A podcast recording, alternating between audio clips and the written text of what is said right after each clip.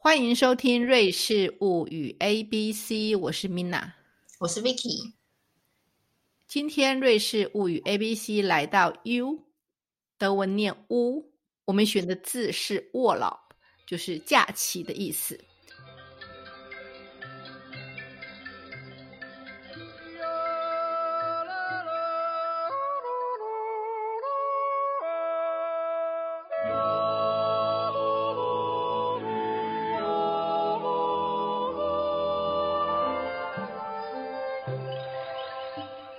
瑞士作为一个知名的观光景点，它的规划跟设施非常完善，在世界上来讲，不是第一也是名列前茅。有关瑞士的观光资讯，在网络上有非常丰富的资料。我想特别指出的是，瑞士观光局这几年推动瑞士的手法跟策略非常的新颖，尤其是他们找来。具有代表性的人物，瑞士网球之神 Roger Federer 来担任观光大使。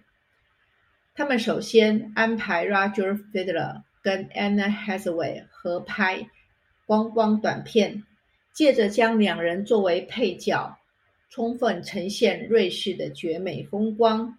后来，他们又找来 Trevor Noah 合拍瑞士的火车之旅。在短短三天之内创下 YouTube 八百万次的点阅率，这些手法令人眼睛为之一亮。我们回头来谈谈瑞士的各个知名的城市之间有没有什么特色呢？瑞士就是它应该算是整个瑞士大家最最有知名度的城市嘛。然后它有一条呃火车站前面的火车站大街。Bahnhof t r a s s e 就号称就是很奢华一条街，因为你想得到的名牌那边都有，所以要 shopping 的人呢，就是不要错过苏黎世，然后去感受一下这个金融之城的这种低调奢华的风情。那如果是你想要，呃，在最短的时间感受到瑞士的山光水色，就是有山又有水的地方呢。然后你可以到琉森啊，琉森它就是一个充满十九世纪这种很老派的情调的一个小城。然后它有呃皮拉图斯山，有瑞吉山，然后也有琉森湖。所以呢，你又可以坐那种呃登山小火车，吃鬼。齿轨火车，然后你又可以游湖哈，坐那种像蒸汽船，就是很复古的情怀。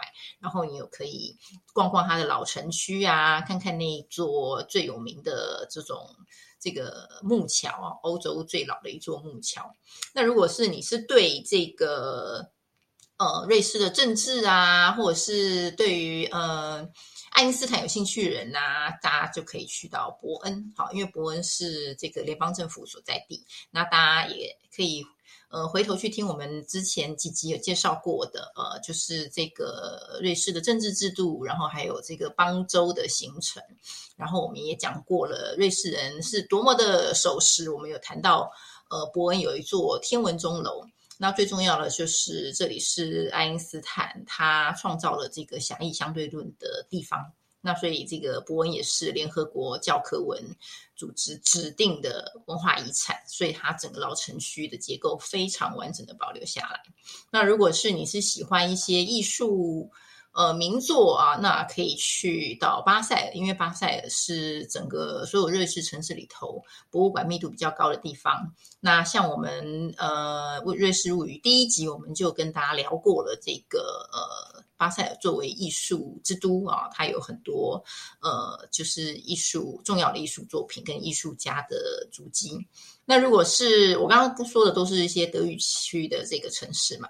那如果要呃去走法语区的话呢，当然很有名的就是日内瓦啦，它是很多国际组织的总部的所在地嘛。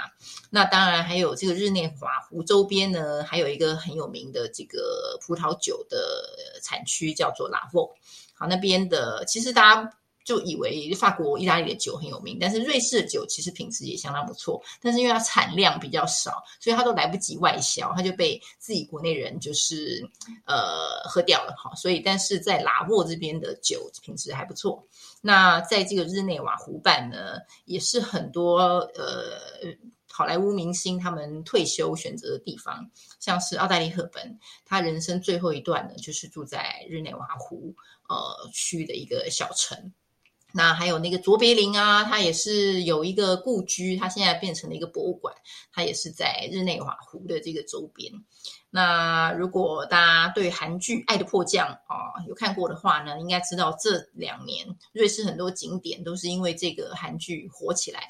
那比如说像这个因特拉肯，它呃有一个 Victoria Hotel，那就是《爱的迫降》结局，这个玄彬跟孙艺珍他们终于又再重逢的这个名场面的拍摄地。那还有他们相遇的这个吊桥啊，那也都是在这个少女峰周边。好，比如说像呃 Fiest，然后还有他们在呃《爱的迫降》片头啊，有这个两个人就是错身而过。好，然后呃这个地方也是在，其实在苏黎世的一个那个呃景点。那还有玄彬在湖边弹钢琴，这个就是在也是在那个少女峰地区有个 Inselbad 这个地方。所以呢，这这几个景点最近进入旅游旺季的时候，你都会看到大量的亚洲游客。好，整个呃，就是拍照打卡，然后网红，然后这些的景点都是亚洲人疯狂拍照。其实，而且还造成瑞士当地的居民其实有点不胜其扰，觉得实在是破坏他们安静原本安详的环境。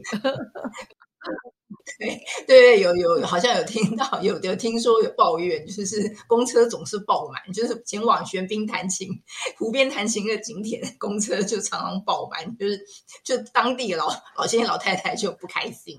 这个实在很有趣哈，他们不太愿意这么多人来，他们也不会想说哎来摆个小吃摊啦，他们不做这种事情。烤花吃嘛，当然是要卖韩国年糕啊，但是就是要卖那些。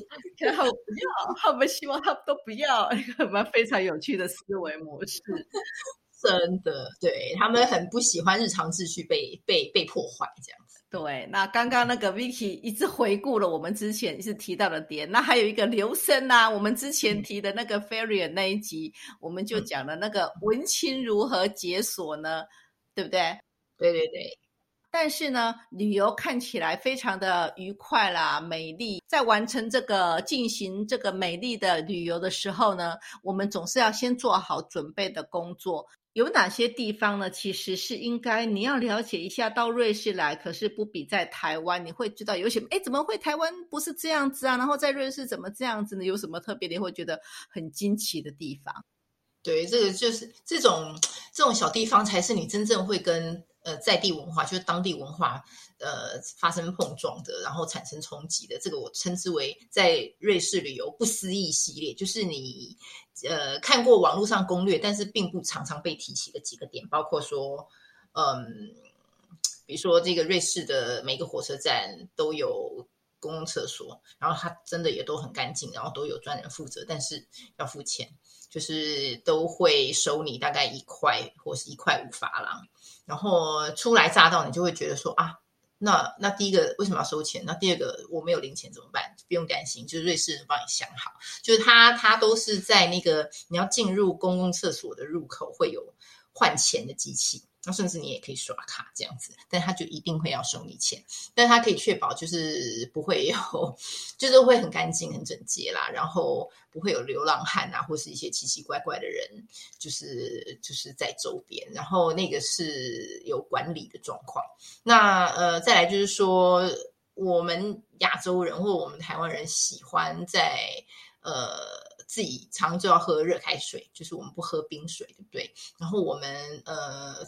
常在餐厅里头，或或是在咖啡馆都会喝到免费的水这样子，但是在瑞士，如果你进到餐厅里面，他不会给你免费提供温开水，他会需呃要你要点饮料，就是你要喝热饮可以，可是没有热开水提供哦，你就是可能要点一杯茶，然后那个茶送来的时候呢，它就是一杯温开水，旁边放一个茶包，然后还有。糖这样子，所以它其实就是你要你自己动手把茶包放进去，但是呢，它没有提供免费的温开水这件事情，所以大家不要觉得说我是不是一定要坑我钱，可是这就是这个国家他们。就是没有这种常规，它没有什么一定要给你免费免费热开水的服务。那但是瑞士的水龙头的水是可以直接喝的。如果你没有要要求温开水，你可以直接生饮这个水龙头的水，或者是你在嗯很多城市呢，它都有公共场合里头都有都有喷泉，你甚至可以直接喝它那个呃喷泉水龙头呃提供的水。然后那个水的水质其实都还不错，因为它有的是雪山的水，有的是他们那个当地的就是那种呃，就是就是雪水啦，然后有经过过滤处理，所以就是我常常觉得瑞士没有什么免费的东西，但是空气跟水是免费的。然后呢，还有就是因为我们台湾太习惯二十四小时营业的各种商店了，对不对？就是。呃，晚上要吃个宵夜，麻辣烫啊什么的，就是买个买个面包都可都有可能。但是瑞士就是平常的商业呢，就只有开到比如说七点或八点，哦，那有一些火车站附近的超市可能会开到十点，但是再晚就没有了。那还有就是比较扫兴的，就是礼拜天商店不开门。在火车站里头的店会开，比如说一些卖吃的啦，或者是一些药妆药店啊，这个礼拜天在火车站里头会开。但是大街上大部分的店都是不开的。好，他不要说没有二十四小时超商，他礼拜天都不开。所以呢，很多人到了礼拜天都不知道去逛什么。这个时候呢，就是只好专注在。就是拍照啊，逛景点啊，去践行啊。因为瑞士人在周末的活动呢，其实不是去 shopping，很少啦。就是他们礼拜六可能会出现疯狂 shopping 的状况，或礼拜五晚上。但是礼拜天呢，通常就是跟家人。在一起，或者是去户外，因为他们有那么多的山，那么多的自然资源，他们通常就是会往外走。那对啊，就是你会常看到礼拜天，就是全家就是会去践行啊，或者骑脚踏车啊，这些的都是很常见。刚刚 Vicky 提到那个火车站的公车要付钱，那他刚刚讲到一块一块五，其实呢，我第一次看到是是两块钱，所以呢。请你把它换换算成台币啊！现在大概三十二、三十三，就是你上一次厕所要六十几块钱台币，你一定会觉得啊，吓死了。所以呢，呃，如果有人采取的是那个火车的旅游的话呢，我是建议大家啦，如果你可以在火车上上厕所的话，你就在火车上先上哈，你不要说啊，等一下下车再上，那你就是要付两块钱左右的。呃，路诶，两块瑞郎左右，就六十几块钱台币上一次厕所。我听到很多人都看到这个，都说眼睛睁得大大。可是有时候你必须上，那你就去上，起码它是很干净、很安全的。这倒是你可以足堪欣慰的事情。那还有那个免没有免费提供温开水，你其实呢，你连水龙头的水哈也不是免费的，但是你自己在外面去喝，你可以这样喝。你如果在用餐的时候，你跟他讲说，就一般的水哈，他如果用那个水壶帮你帮你抓过来，比如说呃你在苏黎世啊，来苏黎世水，你不是喝矿泉水哦，啊，那跟你讲，他那个是里面最便宜的饮料，起码也是两三块，因为他会跟你讲。我也提供 service 啊，我提供这个帮过来，然后帮你有这个杯子，我都是要服务的话，那个都是要钱，一杯可能也是要两块钱，最便宜的这样子。那你可以跟他商量一下，如果说那也没有加热，也许可以商量啦，不一定一定要花到四五块钱，然后点那个茶，然后其实你只要热水，这个倒是可以问一下。不过真的不要把台湾说啊，我要一个方便一下，你就顺便帮个忙，大概是没有这种事情。人家别人来开餐厅，为什么要？什么来给免费服务呢？说实在的，是这样。不过当然了，有些餐厅可能比较好啦。那如果服务生愿意帮你做这种事情的话，请你就记得不要忘了给他一点小费吧。这个起码对，你要知道这是人家额外对你特别的好的事情。对，不要 take it for granted，把它视为理所当然。哎。对啊，这个大家来在这边有已经对那个瑞士的物价非常非常的这样子惊讶之余呢，还很多服务就是没有偏，没有叫做免费的事情，到这边你才会知道别人的付出其实都是有成本的。那我们也自己也是到这边才知道说，真的不要把别人的帮忙觉得人家只是顺手之劳，其实每个人都是要在付出的。那。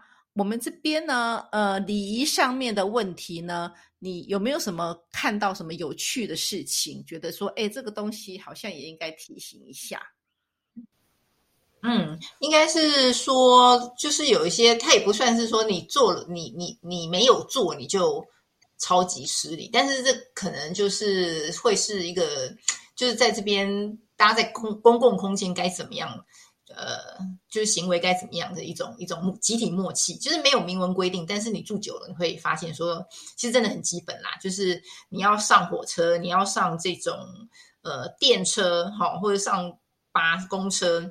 就是永远都是门开了以后，你等人就是车上人下车以后，你再上车。这个这个好像。并不是每个人都会意识到，就是那种门一开就冲上车的人，其实也不是故意要不礼貌，他可能就是很急。但是呢，就类似人呢，就会觉得，哎，你这人就是你可不可以不要那么急？就是他们觉得世界都按照某一种很均衡的姿势在运行，所以没有人有急的必要。但是呢，最基本就是等一下先下车，你再上车。而且瑞士老人很多，所以老老人家不太。不能太接受这种冲击、这种冲撞，所以一定要注意哦。然后呢，呃，排队当然是必须的吧。然后再就是进教堂呢，就是我们要参观教堂，那你都要记得脱帽，然后要很安静，就是就是进。就是进到教堂 会可能很震慑于它各种各种的建筑风格啊，或者它很美啊，或者它呃就是很古色古香啊。然后当然就不要大呼小叫的，就是啊我要这边拍照啊，我这边帮我拍啊，就是要很安静，因为毕竟那是人家就是进行一些宗教仪式的地方，所以要脱帽。然后有的时候不能拍照，你就是不要偷拍啦，也千万不要用闪光灯。那还有我常在看到那个留声湖边。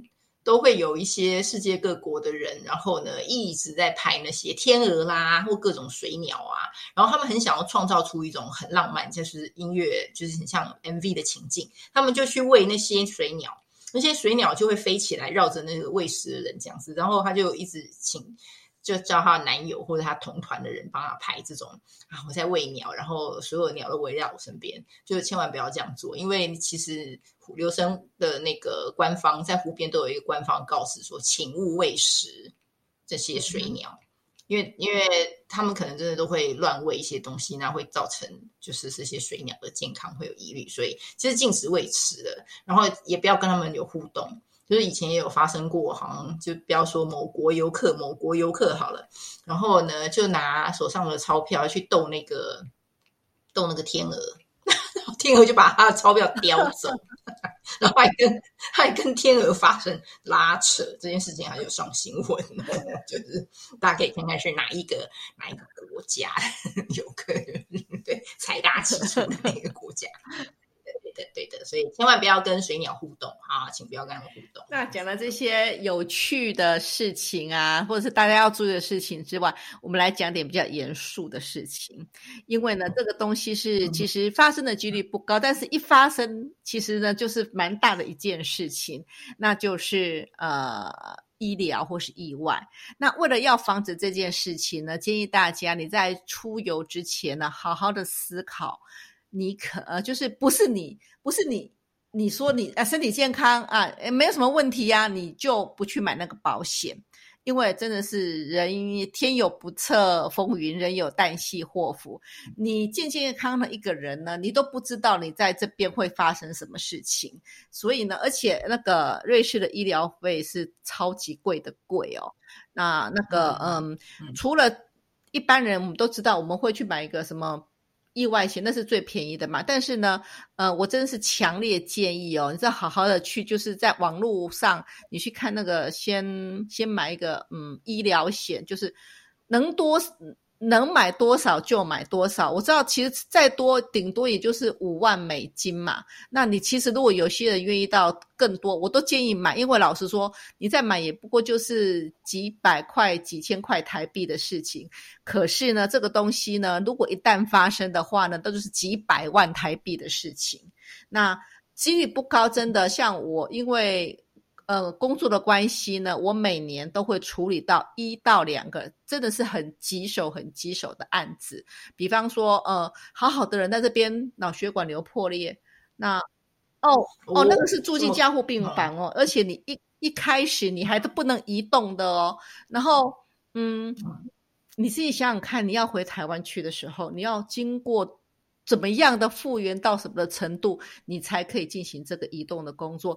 里面有牵涉到什么？你的医疗费已经是一大笔，你的家人来的住宿怎么办？对不对？还有你呃运送的费用怎么办？这些通通都是要考虑进去的。所以呢，我我我真的是觉得说啊，不要觉得说啊又没怎么样，确实那发生的几率可能是万分之一。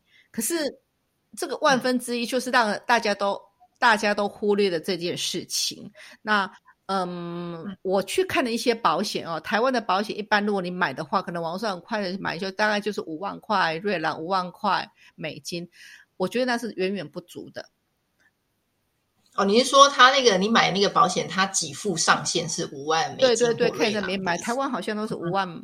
五万，嗯嗯嗯，就是台湾，我们有时候出国会买那种很基本的旅游平安险，一百五十万或两百万之之间的。但其实哈，那个就是小病小痛啦，但是非得住院那种哈，那你还勉强可以 cover。可是问题是，如果一旦发生这种事情的话哈，你如果有这种只有这种险，那真的是很，其实会造成家庭蛮大的负担呐。那像很多人会觉得有 SOS 啊，送回去啊，很好，专机其实。如果除非你是超级大富豪啦，哦，一一辆飞机几百万都是排不都是跑不掉的。呃，大部分的情况都是那种你跟民航呃民航公司嘛去谈说，哦，我们现在有个 case 啊，我们要怎么安呃怎么样把运送飞去？你也不觉得，老实说。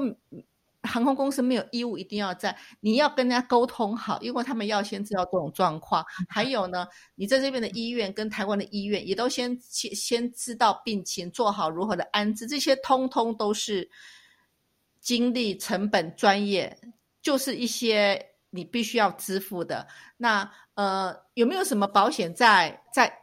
在支付这个部分呢？哎，我查过，就是说瑞士有一种险呢，你如果在搜寻的时候用什么宾呃旅客保险，就是呃呃 guest 呃 insurance 去查哈，呃 Switzerland 的，你可以查到类似的。然后你专门去看那种那种 transportation 这个部分，你可以看到。如果中游去查，我发现有些地方可能也可以包括，你可以问问看你的保险公司。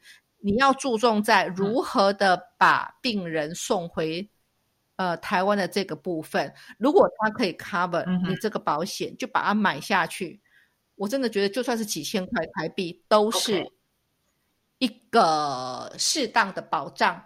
买了，你不用到最好，表示你快快乐乐的出来，平平安安的回家。你用到的时候，你就觉得啊，很庆幸我买了，就。所以你刚刚推荐就是网络搜寻关键字就是 gas insurance Switzerland，然后对，是你去查找看，因为我就觉得因为太多了，然后他们都有英文的网会有英文的网页。那如果你是那个呃看得懂德文的话，你也用那个。呃，Gastfreizeitung，然后 Schweiz 去查的话，你可能又会搜索到更多是德文的网页，会更多资讯啊。反正你用 Google Translate 去查的话，你就可以找到这方面讯息。其实也可以先问问台湾你的保险公司啊，我会非常非常建议，我自己都会买。说实在的，我会来帮我来访拜访我的亲友，说你来这边也不过就是了不起几个礼拜一一两个月，那。就买吧，这些东西都是很好的保险。嗯嗯嗯，因为在这种瑞士这么风光明媚的地方，我们大概很难去想象说，一旦有个什么万一，然后随之而来的这些配套处理。因为一般人旅行的时候都是带着很很很开心的心情，但是呢，其实我们到了一个年纪，或是 听的事情多了，像你经手这些案子，就会知道生命是无常，所以呃，就是有这些前置作业。然后的准备，那你去玩的时候才真的可以放松，对，而且不会替家人造成负担，这是你看大家都非常在意的事情。那我们今天的 w o r l p 就到这边为止了。那希望大家能够到瑞士，能够好好欣赏这边的呃山光水色之余呢，也不会有任何的呃遗憾发生。好，拜拜。